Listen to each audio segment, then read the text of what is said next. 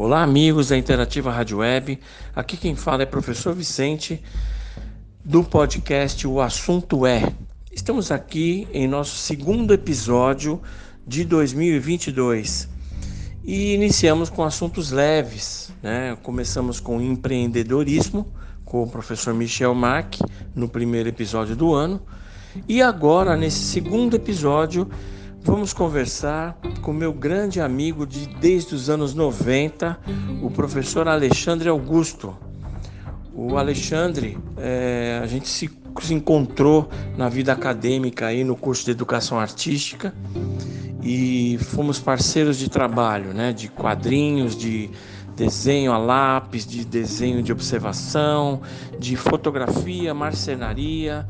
Passamos assim uma vivência é, em arte muito é, muito interessante. Aprendi muito, a gente trocou muita coisa na época, né? É, depois as carreiras, as vidas é, distanciam a gente um pouco, mas a gente nunca se perdeu em contato, a gente sempre se via quando tinha oportunidade, né?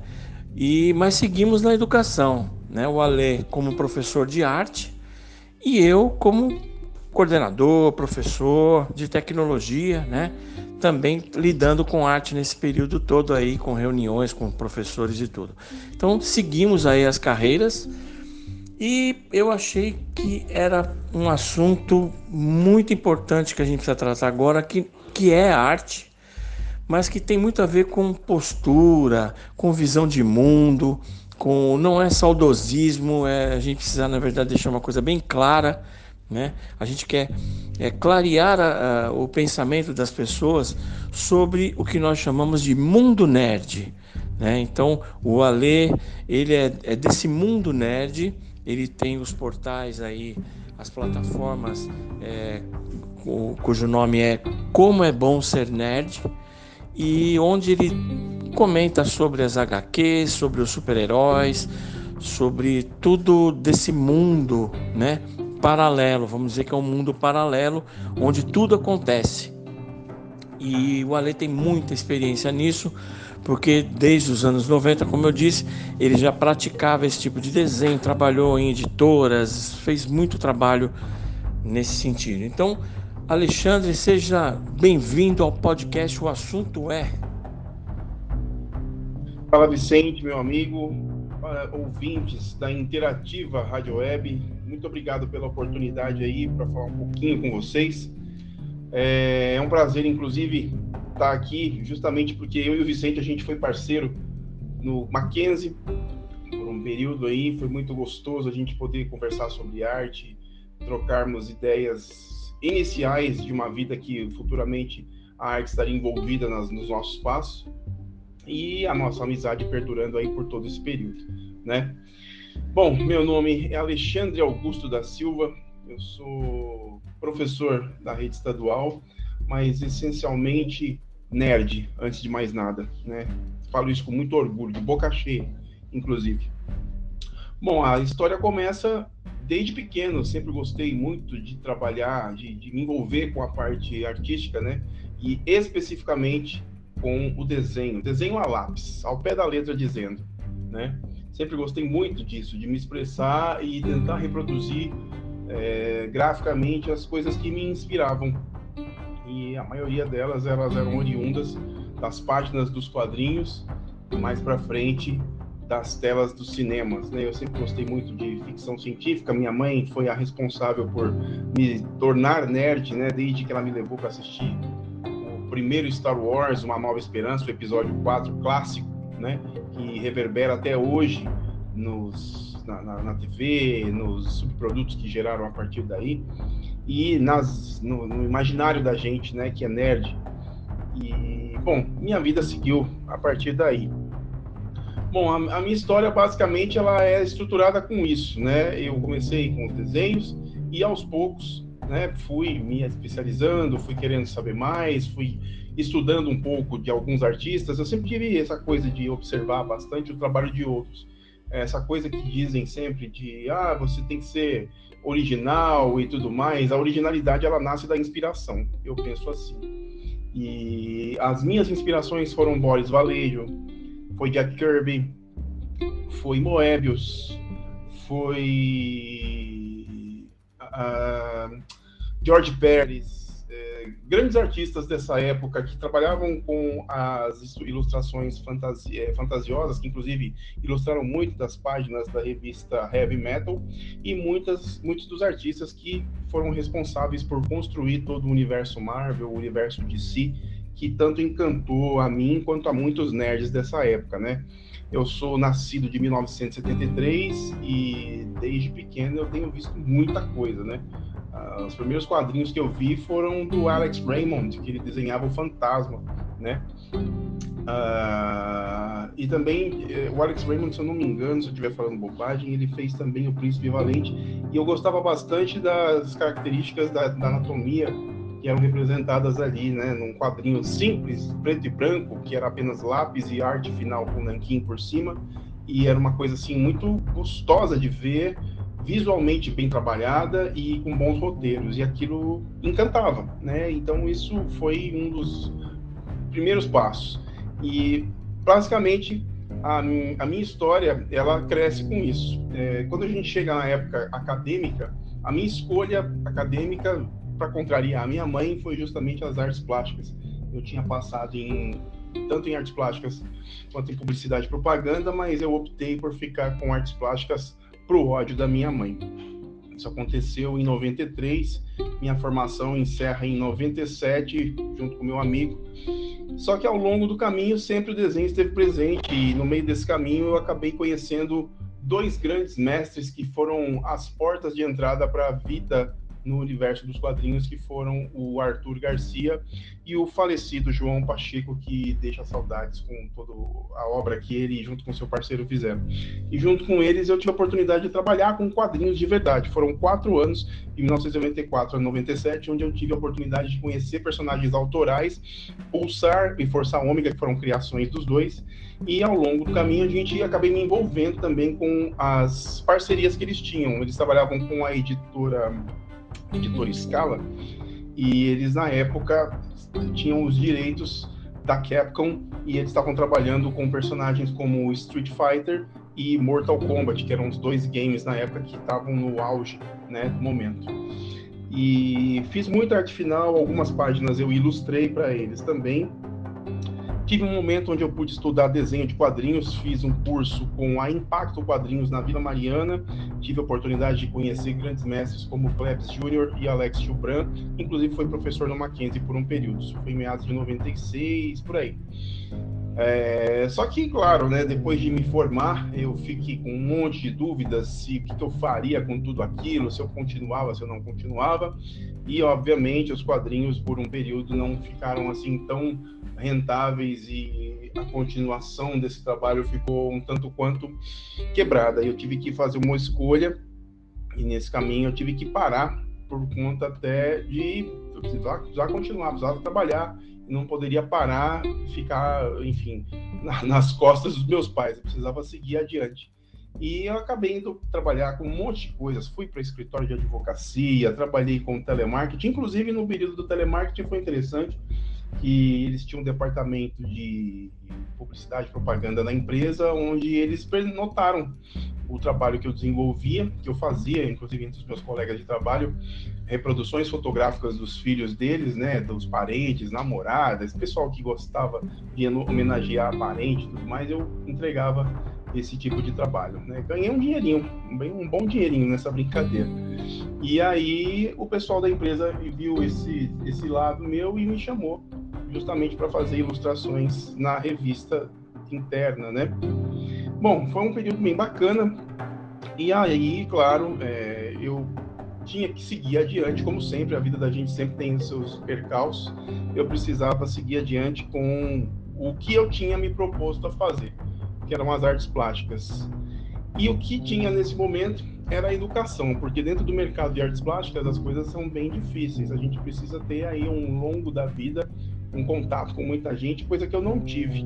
E eu precisei seguir adiante. Então eu optei por entrar na educação, até porque eu protelei por muito tempo, sempre quis me envolver com isso, mas estava com medo. E foi a melhor decisão que eu tomei. São 18 anos que eu estou na estrada aí como professor de arte né?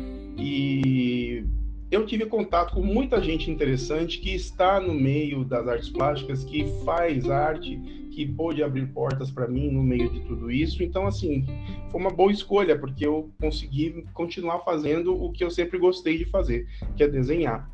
Uh, tive a oportunidade de trabalhar com empresas de, de com agências de publicidade.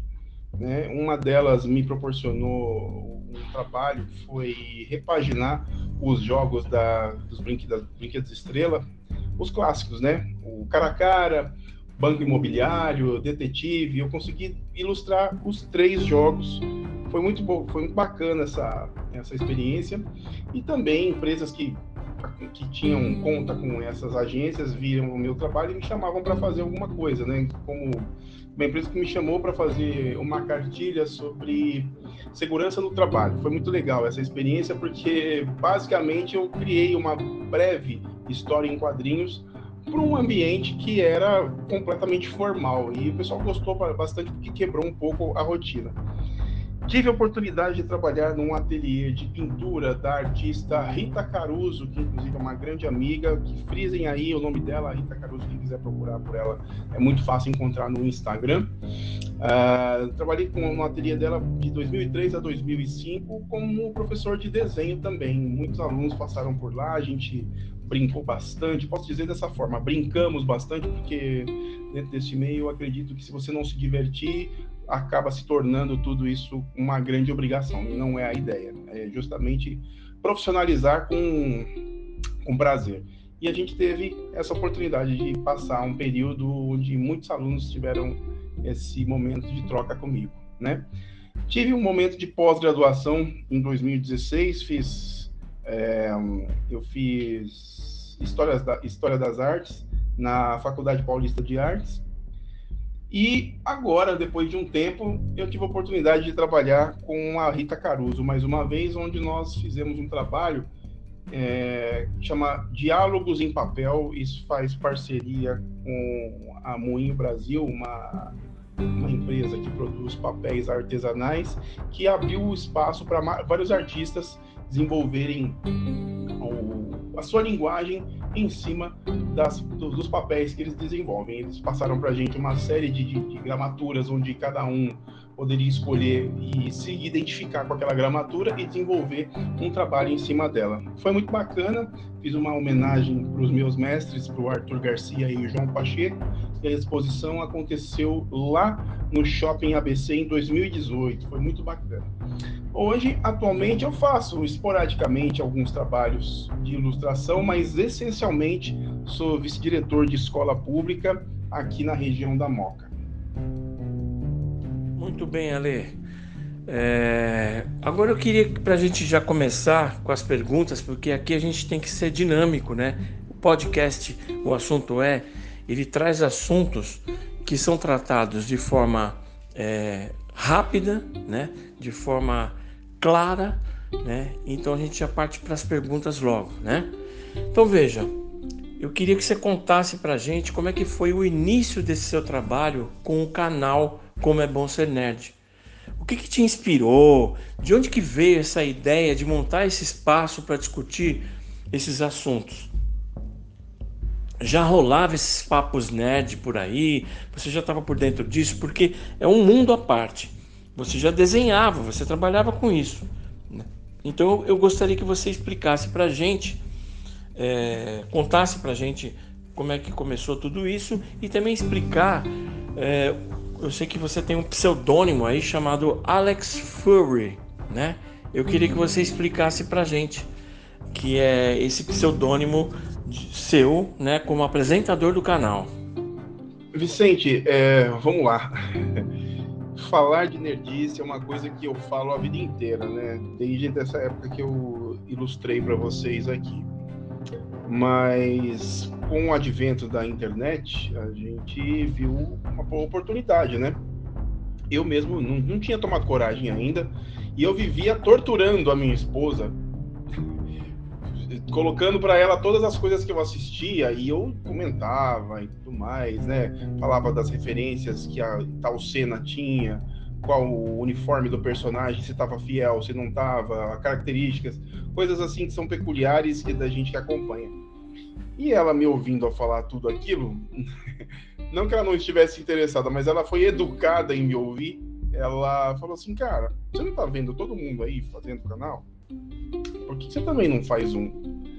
Bom, em resumo, a grande culpada é ela. Ela falou assim, cara, fala, fala do que você gosta no, no, na rede. Tem gente que quer ouvir e quer saber, né? E eu morrendo de vergonha de colocar minha cara na rede, falei, não, pelo amor de Deus, não vou fazer isso, não. não. Fala, fala do seu jeito. No começo vai ser meio difícil, mas aos poucos você vai refinando. Bom, tomei coragem, graças à dona Adriana Rosa, minha esposa, mãe da minha filhinha Bianca, nossa filhinha. E aí a história começou, né? Vai fazer praticamente três anos, quatro, indo para quatro agora com esse ano, né? E lá eu falo de tudo, né? Comecei inclusive falando, no primeiro vídeo eu falei de Vingadores Ultimato, foi o grande evento nerd que inspirou não só a mim, mas muita gente. E eu acabei tomando coragem e comecei a partir dali. Mas assim, a discussão sempre existiu, desde a escola, meus amigos nerds da época, da época a gente trocava é, histórias em quadrinhos, emprestava para um ler uma saga, outro emprestava a outra saga para o colega. Foi muito bacana nesse sentido, porque por mais que na época não existissem canais específicos, eram apenas revistas que muito, é, muito pouco diziam daquilo que a gente gostaria de saber, era tudo muito limitado, as edições ficavam restritas a, a, a mês a mês né, de, das publicações que chegavam nas bancas e a gente não tinha essa informação tão rápida como ela é hoje, né? E na verdade uh, tudo isso foi é fruto de anos que a gente entre colegas viemos conversando, né? E eu vi que você falou com relação a essa parte do nome que eu estou usando, né? O meu pseudônimo, meu pseudônimo no canal.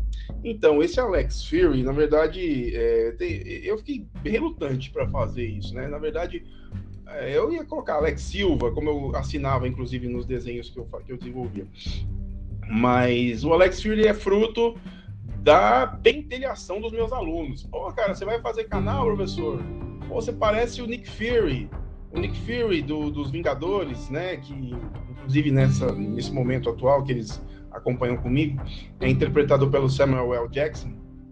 Pô, cara, você careca, inclusive você tá careca, você pode. Você é o cara, você tem que fazer igual o cara, seu nome tem que ser Fury, tem que ser Fury, você traz as informações pra gente, é igual o Fury faz. Poxa, aí ficou isso aí, o pessoal me pentelhando, então tá bom, vai. Vamos colocar Alex Fury, e assim ficou, né? O, esse é o, é o meu personagem que eu uso no, no, no canal para desenvolver os temas que a gente gosta. Muito bem, Ale. É, agora, é, eu queria perguntar o seguinte: se você perguntar, não, né? Na verdade, solicitar que você, é, se você pode nos explicar um pouquinho sobre o que significa esse mundo nerd, né? Muitas vezes utilizado de forma descabida para identificar os amantes de HQs, filmes e livros de super-heróis, cosplays e outros. O que é o mundo nerd? Vamos deixar claro para os nossos ouvintes aqui que não conhecem muito e têm essa curiosidade. Vicente, o significado do mundo nerd ele é muito vasto, cara. É... É...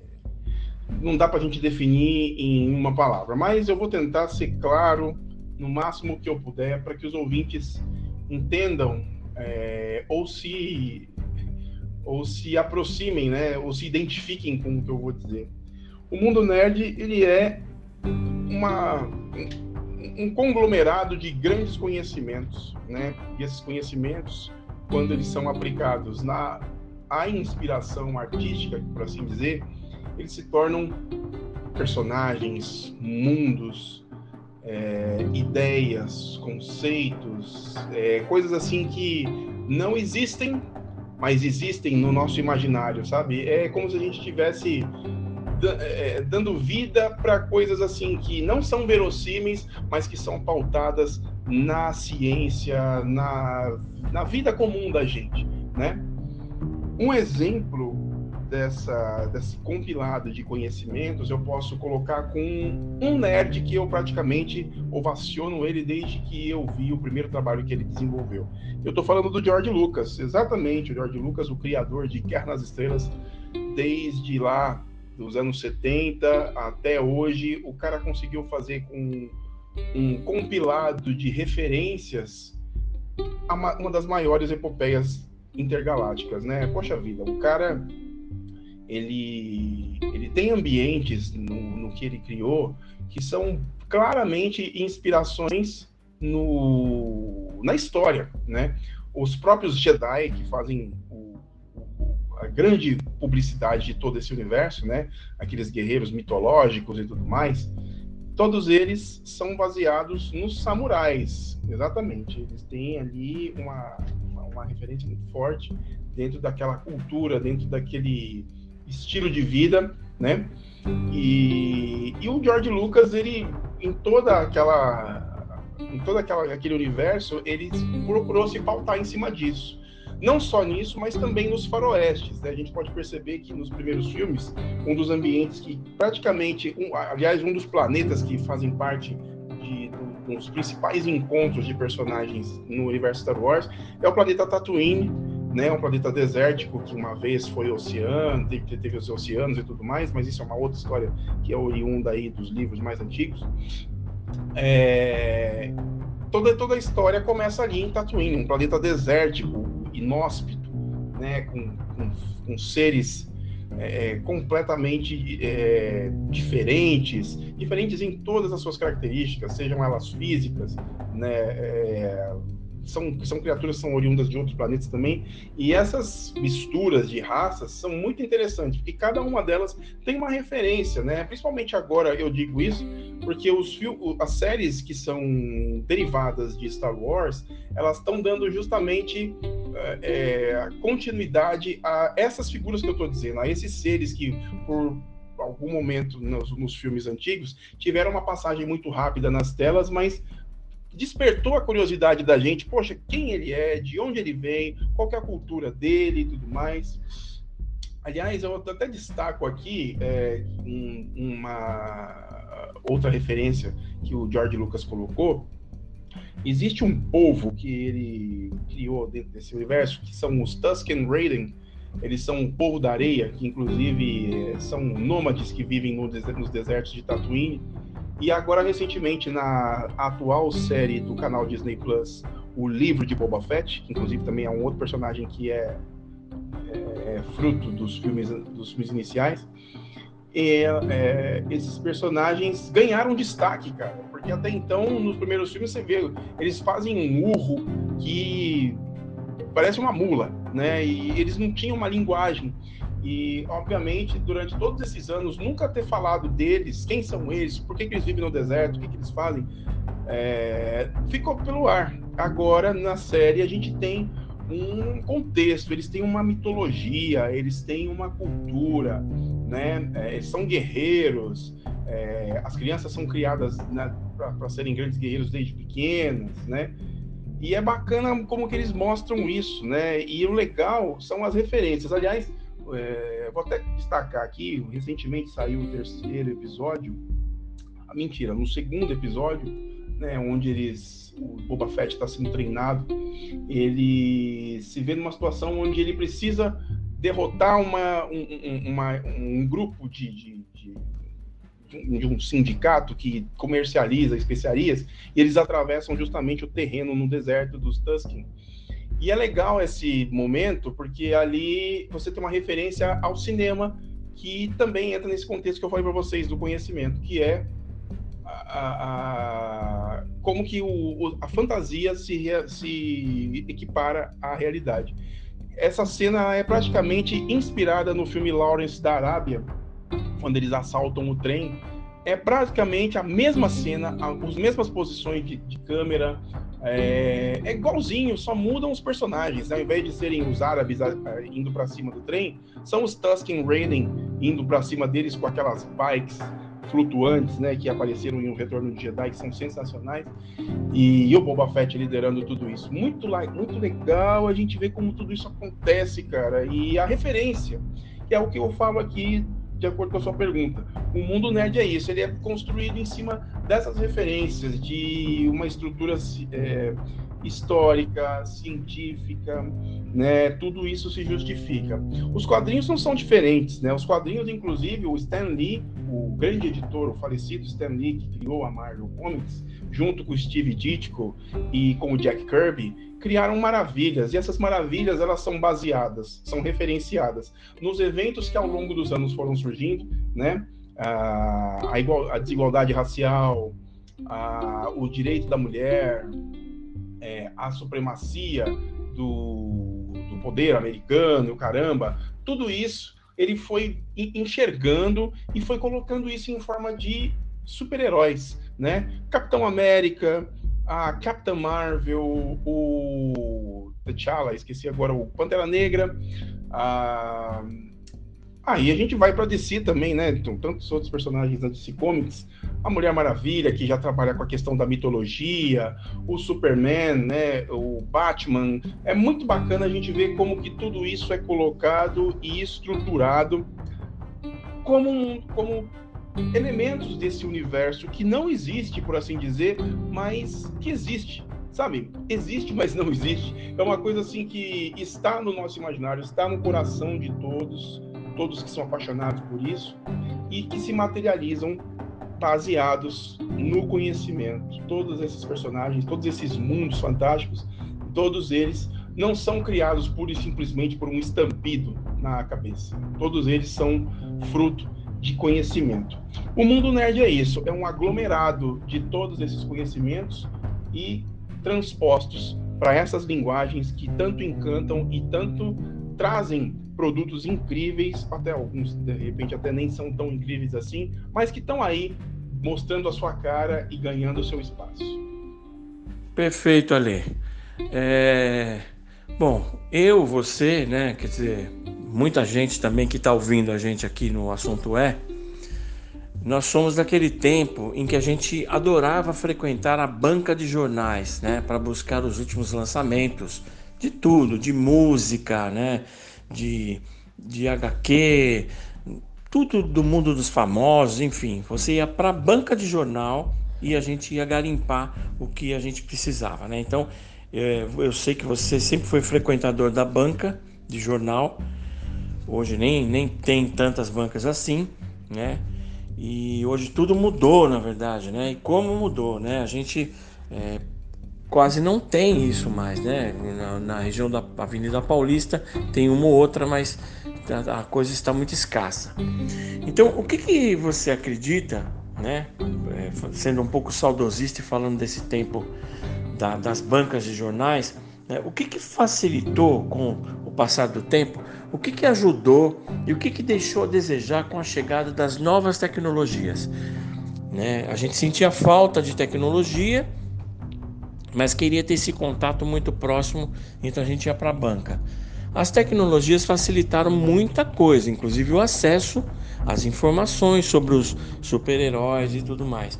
Então, o que que, que, que, que isso é, facilitou com esse passar do tempo e o que, que deixou a desejar? Essa chegada das novas tecnologias ali. Explica pra gente. Então, cara, é, é isso mesmo como você falou, né? Era bacana esse, essa expectativa, né, cara? De você saber que na, no dia tal a banca ia receber um malote com as novas edições da continuação da saga que você comprou e você gostou. E aí você já reservava. Eu já ia lá na banca do China, né, ali na Alfonso Bovero. Fala, China, quando chegar, pelo amor de Deus, cara, guarda para mim aí. Tá? Já deixa até um negocinho para você aqui. Eu deixava um dinheirinho para ele ali para ele segurar para mim, né? E era assim, né? Essa era a novidade. Né? Era bacana, até porque às vezes até o China tinha que passar para frente. Se um colega meu ou outro conseguisse comprar, me avisava antes, ó, Ale, consegui comprar, não tinha celular na época. Ou falava na escola, ou a gente ligava para casa um do outro. Ale, consegui comprar, cara. Beleza.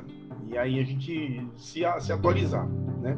Era desse jeito. Esse era o nosso jeitinho de falar, de curtir o que a gente gostava, né, cara? Era muito legal, poxa vida, passar a expectativa, né? Depois, depois que você lia a, um fascículo, você se encontrava com os colegas na escola e falava: Nossa, cara, você viu que legal a saga da Fênix Negra? Poxa vida, vai sair semana que vem a Crise nas Infinitas Terras. Você viu que bacana, cara? Vamos juntar os mundos. Poxa, logo logo vai ter a, vai ter a Guerra Secretas, vai ter o Beyonder, não sei o quê. Putz, a gente ficava ali pirando, cara, pirando. Nossa, era, era muito legal. Era muito legal essa expectativa, né? E pensando nessa expectativa, Vicente, é... hoje o universo dos quadrinhos ele está ali, na minha mão, né? Tem uma plataforma que eu frequento sempre, que é o Isuhu, né? Escreve I-S-S-U. É... e ali eu tenho acesso a quadrinhos clássicos, daqueles assim que você não acha lá em mais lugar nenhum, né? É... e você acha ali Todos eles estão digitalizados, estão fáceis, né? Você vê, você lê o fascículo inteiro com muita facilidade, consegue baixar, é muito bacana.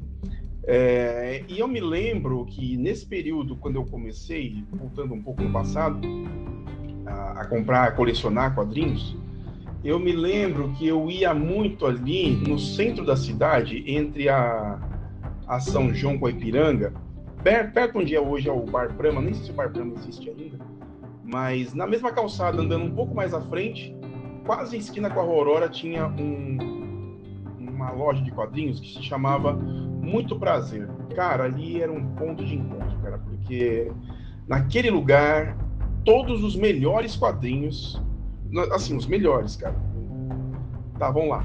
Era um negócio assim que.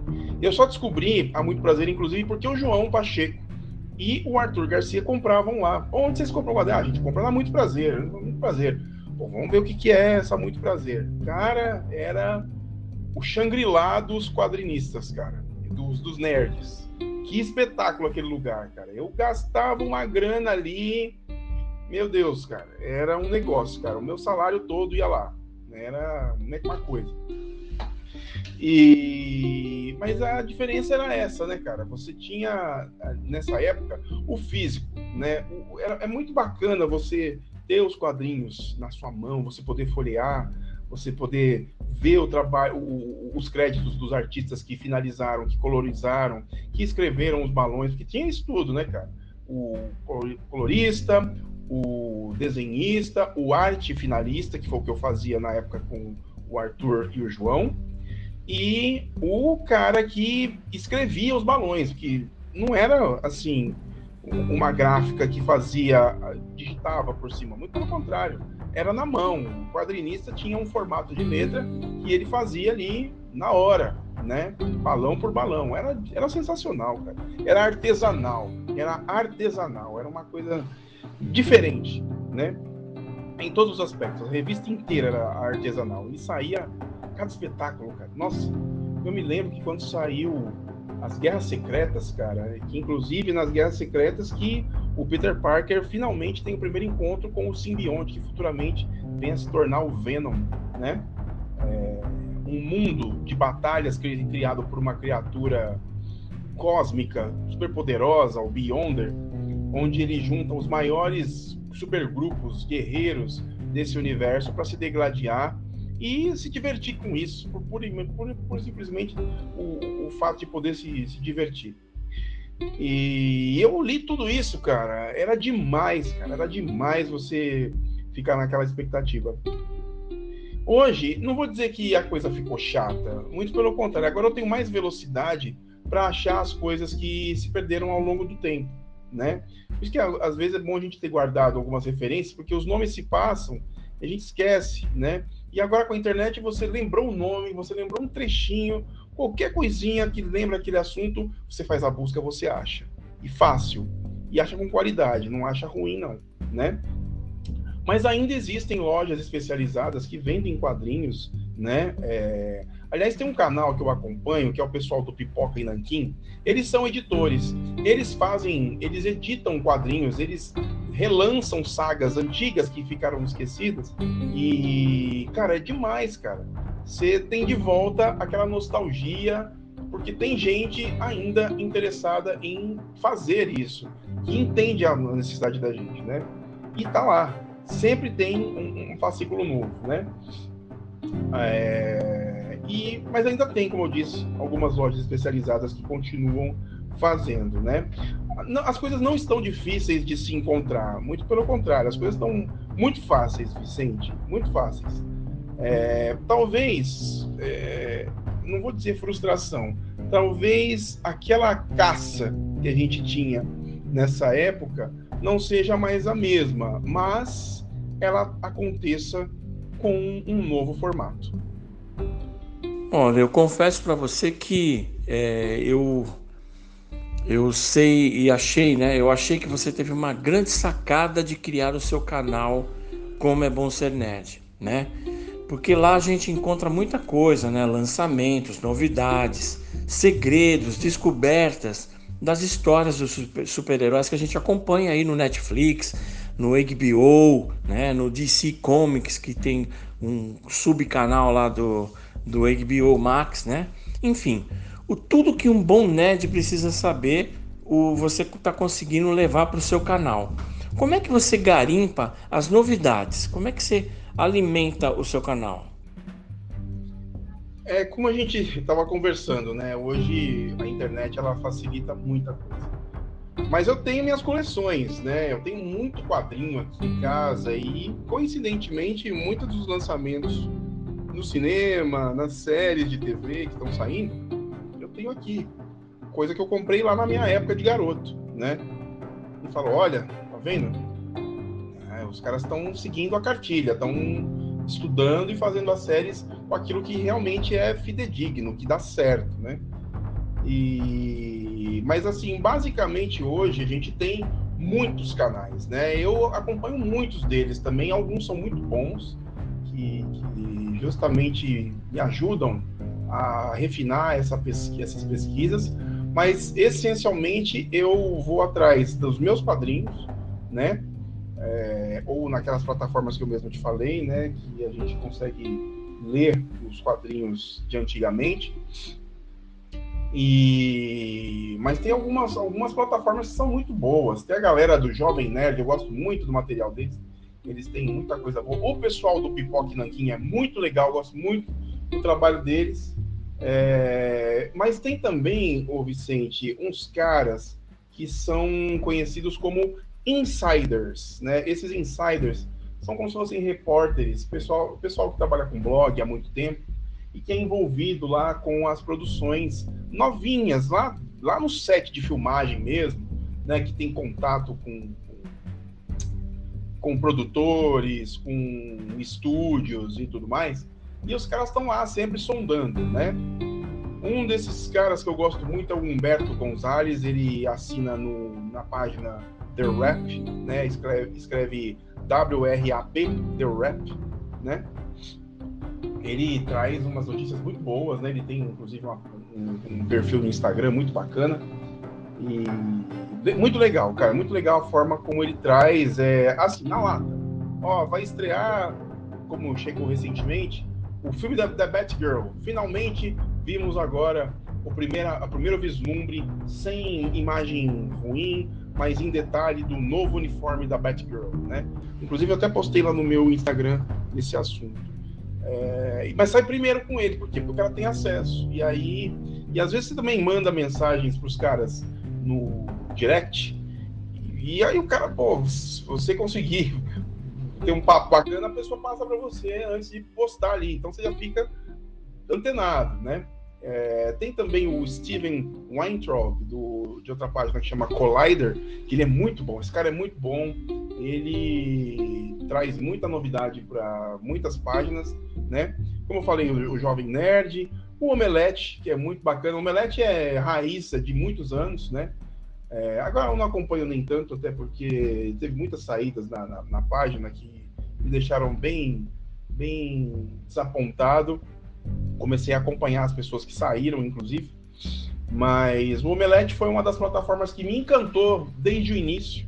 Gosto muito, gostei muito do Omelete. Ainda gosto, não do, com a mesma energia que eu gostava antigamente, mas foi um, foi um, uma baita, um baita referencial para mim. Hoje tem também o Chico.com. O Chico também é fruto de um ex-omelete, né? O caramba, esqueci o nome dele, o, o Romariz, né? É, e aí o Thiago Romariz e ele criou essa página que atualiza sempre. É um cara que, inclusive, que está envolvido no jornalismo, está sempre sabendo das coisas e atualiza bastante a gente, né? E, claro, né, cara, as fontes que ninguém tá, tem acesso. São os meus amigos, que às vezes estão vendo uma notícia ou outra num horário que eu não estou vendo e manda mensagem: Ale, ó, saiu, vai sair o, o, Doutor Estranho no Multiverso da Loucura. Isso já é público e notório já de muito tempo, mas na época, muito tempo atrás, vai sair, vai provavelmente vai ter multiverso e não sei o quê. pá. Poxa vida, a gente começa a confabular as coisas que a gente conhece, como que daria certo, fazemos, fazemos as teorias, junta A com B, por causa dessas coisinhas. Então o pessoal me chama lá no, ou mesmo no YouTube, ou também no WhatsApp, Instagram direct, no direct é quase o tempo inteiro o pessoal mandando um monte de coisa. E ali a gente refina as conversas, vê o que realmente é verdade, o que, que é fake news e vai selecionando para finalmente a gente montar um material bacana para trazer para o canal e conversar com a turma. Cara, é, é muito bacana nesse sentido. Cara. É, uma, é uma disputa e essa disputa ela só refina ainda mais o trabalho que a gente desenvolve. Que cada vez que sai uma novidade na internet, cara, nossa, o negócio ferve, cara, ferve. Antes era uma coisa assim que eu, eu acompanhava como apenas um, um, um espectador. Hoje eu sou um produtor de conteúdos. E é assim, em alguns momentos, vou ser muito franco com você, é é frustrante, porque às vezes eu, eu não estou com tempo de produzir o material, mas a internet fica lá massacrando, mandando ver, e você tem que acompanhar. Se você não acompanhar, por exemplo, o YouTube, o YouTube te joga lá embaixo. O algoritmo do YouTube, ele só te dá notoriedade se você estiver atualizado com os assuntos que estão em alta. Se você não está desenvolvendo material com os assuntos em alta, você vai lá para baixo, né? a busca, a sua linha de busca fica lá embaixo. E isso é ruim, principalmente para mim que estou querendo crescer, preciso estar tá sempre fazendo, sempre fazendo alguma coisa para que o trabalho seja bem feito, né? Seja bem reconhecido. E assim, antes de mais nada, fazer por prazer, não por uma disputa. Acaba virando porque é uma urgência, por assim dizer. Mas se a gente tem o foco na diversão, cara, é a mesma coisa que eu estar tá sentado na época com os meus colegas na escola, que a gente disputava lá também. Quem que ficou sabendo que primeiro o que aconteceu com a Jean Grey ou com o Ciclope, né? Como é que ficou o romance dela com o Wolverine, né? É, e o T'Challa, será que realmente Wakanda e Atlântida vão se degladiar? Como que vai ser isso? Quem ficou sabendo primeiro? Ah, eu li todos os quadrinhos. Putz, eu não li ainda, cara caramba, por que, que eu não li ainda e meu colega leu? Sabe essa coisa? E era assim, não era diferente do que é agora na internet. Só que era na, na disputa pela banca, né? Mas muito bacana, cara. Isso é uma coisa que eu fico contente. Há muitos anos atrás, em uma galáxia muito, muito distante, é... falar de nerdice era uma coisa que se falava escondido, né, cara? Hoje, hoje é um dos mercados que mais movimenta dinheiro no planeta, né? É só, como eu disse para vocês, vai numa CCXP para vocês verem o tamanho, a proporção que é tudo aquilo, cara. E ali pertinho de você, cara. Do seu lado. Você vê os grandes artistas, os grandes atores e atrizes que estão dando vida para essas personagens fantásticas que a gente lê nos quadrinhos desde pequeno. E ali, mostrando a sua cara, né, cara? E a gente aqui fica nesse hype para fazer o nosso conteúdo crescer e passar a palavra daquilo que a gente gosta, né? Bom, enfim, é muito bacana tudo isso. Bom, Ale, eu queria agradecer a sua participação aqui no nosso podcast O Assunto É e dizer que foi muito uma conversa muito muito legal, né? Muito é, clara para a gente entender um pouco desse mundo nerd. Confesso que eu mesmo aprendi bastante coisa agora você contando, né? E olha que a gente está nessa estrada faz tempo, a gente né, conversa há muitos anos aí e a gente tem sempre coisa para aprender, né? Então eu gostei muito, nossos ouvintes também espero que gostem, deixem de comentários depois, né? Vai ser muito interessante e torcer aí para que o seu canal cresça muito mais ainda, né? Que você traga sempre novidades, que você está sempre garimpando, fazendo as suas lives, deixando seus vídeos lá, né? Então eu queria é, pedir para você deixar os seus endereços, né? os seus, os seus canais de acesso e aguardar você para uma próxima conversa, tá bom, Ale? Grande abraço. Vicente, mais uma vez, muito obrigado pela oportunidade de estar vindo aqui falar um pouco do mundo nerd para vocês. Se você ainda não é alguém que conhecia esse universo, vem conhecer, vem fazer parte de tudo isso aqui. É tão bacana você ver o imaginário ganhando forma em qualquer plataforma que seja, né? E é muito bacana você ver valorizado ideias que muitas vezes não são verossímeis, mas são baseadas em histórias, em eventos, em ciência, em imaginação. E tudo isso é muito gratificante, cara, muito gratificante. É gostoso demais você dar vida para aquilo que não existe, tá? Essa é a, mensagem que eu quero deixar. Dar vida para aquilo que não existe, tá? Isso é sensacional é inspirador e é passível de, de que pessoa, de outras, que outras pessoas continuem fazendo mais e mais de tudo isso, né? É, eu agradeço mais uma vez a todos vocês que ouviram um pouquinho do que eu tinha para dizer. E se vocês quiserem conhecer o nosso trabalho, eu digo nosso porque esse trabalho é meu, da minha esposa, da minha filhinha Bianca. Se vocês quiserem conhecer um pouco do canal, dá um pulinho lá, em como é bom ser nerd, é fácil de achar. Você procura lá no, no YouTube, na busca, como é bom ser nerd. O símbolo é simples, é um balãozinho escrito CBSN, bem visual, bem coloridinho, vocês vão achar lá com muita facilidade. E também dá um pulinho lá no Instagram, porque por lá a gente sempre posta as coisas antes de colocar no canal. As novidades sempre passam antes por lá. Mesma coisa, faz a busca aí por Como é Bom Ser Nerd. Tem uma outra página com Como é Bom Ser Nerd perdida por lá. Tá escrito Como é Bom Ser Nerd com o número 8. Inclusive com o mesmo símbolo que eu. Alguém tá gostando do que eu faço, tá querendo fazer uma outra página no meu nome. Mas a minha é pura e simplesmente Como é Bom Ser Nerd com o mesmo símbolo que aparece no canal. Tá joia? E se você ainda não for inscrito no canal, dá um cliquezinho lá na sua inscrição, participa aí dessa nossa família de 600 e tantos inscritos que está crescendo dia após dia e vem fazer parte de tudo isso com a gente também. Aproveita, clica lá no sininho para você receber as notificações e principalmente compartilha com seus amigos o nosso trabalho para a gente falar mais, mais e mais de tudo é isso aí que a gente gosta. Vicente, muito obrigado e obrigado a todos por esse espaço. Então, assim, amigos, encerramos é, mais um episódio, né, o segundo episódio de 2022 do podcast O Assunto É, aqui na Interativa Rádio Web. Né? Começamos com esses assuntos leves, né, descontraídos. Vamos ter outros assuntos leves e descontraídos. Vamos ter assuntos sérios também nesse ano. Mas quero agradecer a participação do professor Alexandre Augusto né? E agradecer a participação dos ouvintes também com o número de acessos, né? Então, os endereços são divulgados, né? O professor Francisco aí dá uma força na divulgação e a gente é, tem um grande número de acessos no podcast. Quero agradecer, deixar um abraço para todos e até a próxima.